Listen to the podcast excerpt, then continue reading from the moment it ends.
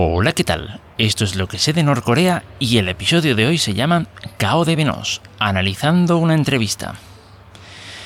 Y bien, resulta que hace unas semanas eh, descubrí las virtudes de un buscador de podcast. Y mm, bueno, resulta que me puse a, me puse a ver qué, digamos, qué tal era, qué hacía o qué no hacía, de qué era capaz. Y entre otras cosas, pues en el criterio de búsqueda, pues puse Alejandro Cabo de Venos. Y vi con un podcast de, digamos, eh, que se llama Lo que tú digas, de Podium Podcast, en el que se hacía una entrevista precisamente a Alejandro Cabo de Venos. Em, me puse a escucharla un poco. Y no sé, estas cosas que empiezas y ya y te quedas enganchado, pues, pues me enganché. La entrevista dura alrededor de una hora. Eh, fue de noviembre de 2019 y digamos fue bastante interesante entre, otras cosas porque bueno sí hay digamos se le preguntó sobre varias cosas y su respuesta ha sido pues la que ha sido siempre eh, y precisamente por eso porque escuchar más o menos las mismas cosas y tal supongo que por eso me pude permitir un poquito el lujo de analizarle eh, ciertas otras cosas y descubrir algunas cositas así yo que sé interesantes no em, Creo haber mencionado alguna vez que pues este cao de Venos pues eh, eh, le gusta le gusta revolver un poquito el gallinero para sacar eh, para sacar cacho Eh, a ver me explico. Normalmente lo he visto en programas así pues de tipo eso más bien de, debate intenso a la española no esto es donde el técnico de sonido es realmente el que el, que se lleva el, máximo premio porque vamos se, se, cruzan unos con otros las palabras todo. Entonces el técnico de sonido digo yo, que en este tipo de programas siempre es el, que mejor hace su trabajo, porque eh, hay que tener hay que, hay que tener habilidades para eh, y, buenos medios técnicos para poder mantener una discusión así y que, y que vamos, que no haya, mm, yo que sé, saturaciones del audio y cosas de estas, ¿no? Em, entonces, eh, Cao de Venos siempre es, eh, lo veo muy dado a eso, a eh, confrontar a la gente y después normalmente al final de cada entrevista, cada, inter, cada debate o tal, siempre pues termina todo como que bueno, que os podéis pasar por, por Corea del Norte básicamente, podéis echar una visita, ¿no? Entonces, entre eso y lo que y lo que tienes por eh, y lo que tienes por, eh, por otro lado digamos mm, me deja pensar ciertas cosas una es que eh, se quiere vender, eh, digamos que eh, en Corea del Norte se sabe que lo que se quiere vender es turismo político de riesgo, vamos a llamarlo así. metes todo el tema político que tiene el país, después le añades el tema de desapariciones, abducciones, como mencioné en el episodio anterior, y tal. Eh, le añades eso y, tal, y entonces pues te queda como un...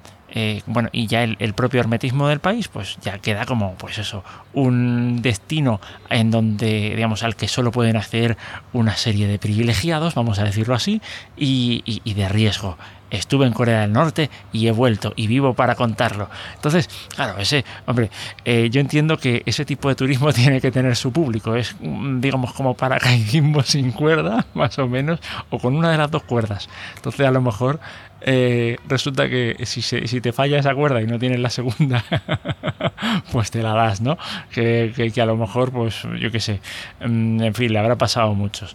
Eh, entonces, eh, ahí, está, ahí está un poco la cosa. esa es una de las sensaciones que me da. La otra es que, a ver, eh, este, esta entrevista era una entrevista bastante más eh, seria, sobria, es una entrevista radial y entonces no puedes actuar de la misma forma en la que actúas en una entrevista televisiva. Uno no puede...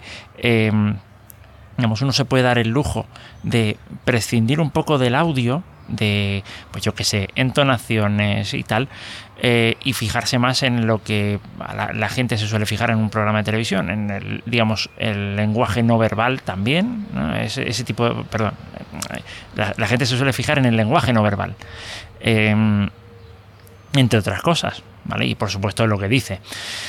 Pero claro, en esta entrevista, que era una entrevista, ¿de acuerdo? Y que no, digamos, yo sí que he visto a Cabo de Venos dando entrevistas en, digamos, eh, por videollamada, ¿vale? Lo he visto en algún, en algún sitio, no, no recuerdo ahora mismo en dónde, no puedo, no, no puedo dejar eh, datos de eso en las notas del episodio, como suele ser habitual, ¿de acuerdo?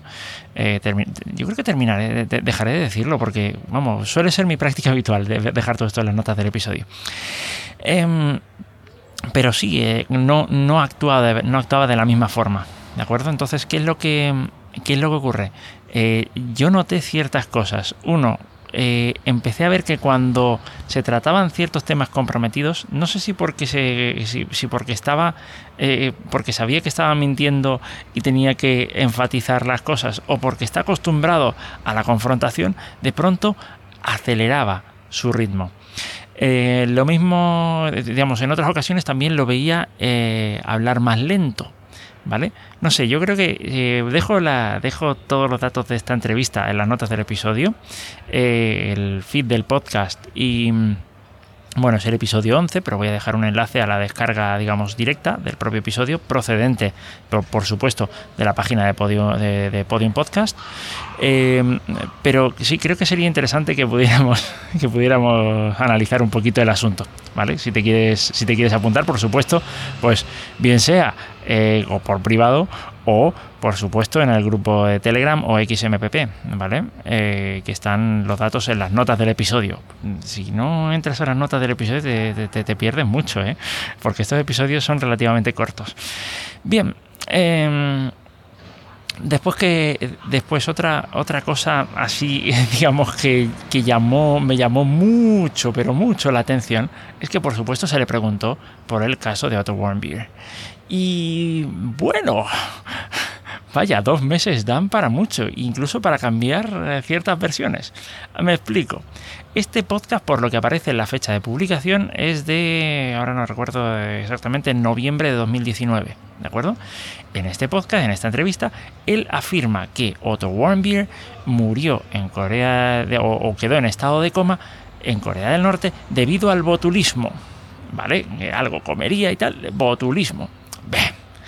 Vale, me lo creo.